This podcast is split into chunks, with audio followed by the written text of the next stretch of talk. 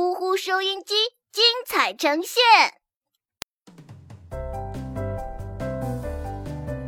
隐身猫和大侠狗。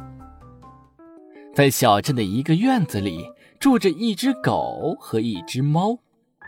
狗是那种挺忠诚的、看家护院的狗，长得帅帅的，它被大家叫做大侠狗。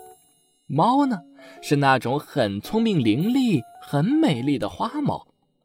大侠狗和大花猫是朋友，也是对头。他们一起做游戏时是好朋友，可是当为了一点小事吵架的时候，大侠狗会追着大花猫满院子跑。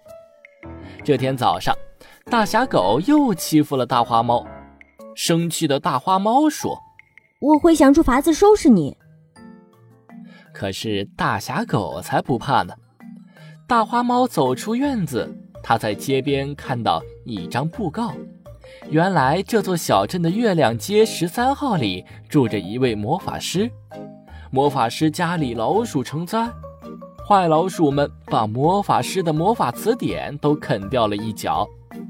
魔法师贴出布告，谁能帮他抓走老鼠，魔法师愿意送他一件他想要的好东西。抓老鼠是大花猫的拿手活儿，他愿意帮助魔法师。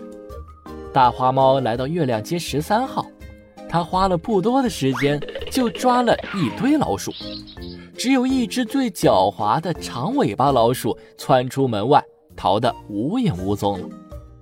魔法师非常高兴，问大。